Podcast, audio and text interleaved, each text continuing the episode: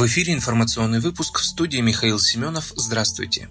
Справедливая Россия считает, что одинокие пенсионеры не должны доплачивать за доставку еды и лекарств. Власти регионов, где введен режим самоизоляции для лиц старше 65 лет, должны выплачивать компенсации одиноким пенсионерам за доставку товаров первой необходимости. Об этом заявил председатель партии «Справедливая Россия» Сергей Миронов. Как пояснил парламентарий, из-за пандемии многие жители, особенно старшего возраста, вынуждены прибегать к услугам служб доставки, чтобы получить самое необходимое продукты и лекарства. У одиноких пенсионеров фактически фактически нет выбора. Либо иди сам в магазин и подвергай себя опасности заболеть, либо плати курьеру. Или ждите муровцев. Кстати, если в магазин надо ехать, то это многим тоже придется делать за свой счет. Миронов убежден, в такой ситуации государство просто обязано помочь наименее защищенным гражданам. По его словам, размер выплат власти каждого субъекта должны определять самостоятельно, исходя из экономической ситуации в регионе, в том числе из расценок на услуги доставки и уровня инфляции. Магазинам и общепиту в Москве рекомендовали подключиться к системе QR-кодов.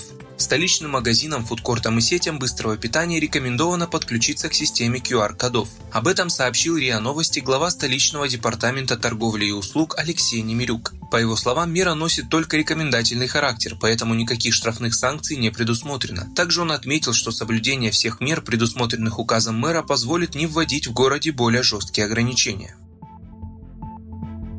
Депутаты партии «Справедливая Россия» внесли в Госдуму поправки о снижении платы за обслуживание пенсионеров в домах-интернатах и пансионах. Если законопроект примут, то у пенсионеров появятся дополнительные средства, которые они могут потратить на собственные нужды. Напомним, до 2015 года плата за проживание пенсионеров в домах-интернатах и пансионатах составляла 75% размера их пенсии. Оставшиеся 25% пенсии оставались у пенсионеров, и они могли тратить их по своему усмотрению. Кроме того, пенсионеры бесплатно получали одежду, и обувь. Также некоторые услуги в пансионатах им оказывали бесплатно. А вот уже начиная с 2015 года для людей все изменилось в худшую сторону. Плату за пребывание в пансионатах стали рассчитывать по-новому, со всех доходов пенсионеров, то есть самой пенсии и различных доплат. В результате за все те же самые услуги люди стали платить больше. В связи с этим «Справедливая Россия» предлагает вернуть порядок расчета платы за пребывание пенсионеров в домах-интернатах и пансионатах, действовавших до 2015 года. Если коллеги-депутаты поддержат инициативу, то у людей высвободятся деньги, которые они смогут потратить на свои собственные нужды. Вместе с этим депутаты предлагают изменить систему расчета платы за предоставление гражданам социальных услуг на дому и в дневных стационарах, и это тоже позволит сэкономить дополнительные средства.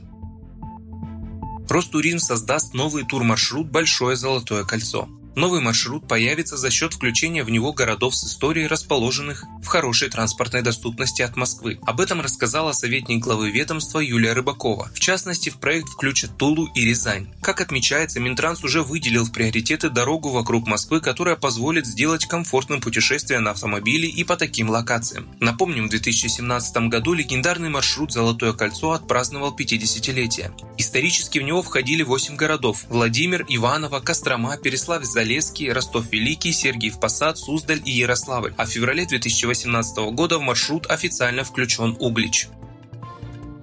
Гидромедцентре рассказали о предстоящей зиме в России. Ожидать аномально теплой зимы 2019 года не стоит, заявил научный руководитель гидромедцентра Роман Вильфанд. По его словам, этой зимой в европейской части России и по стране в целом прогнозируется более холодная погода, чем годом ранее. Говоря о погоде на текущий месяц, Вильфанд также сообщил, что ждать снега на европейской территории РФ можно к концу ноября.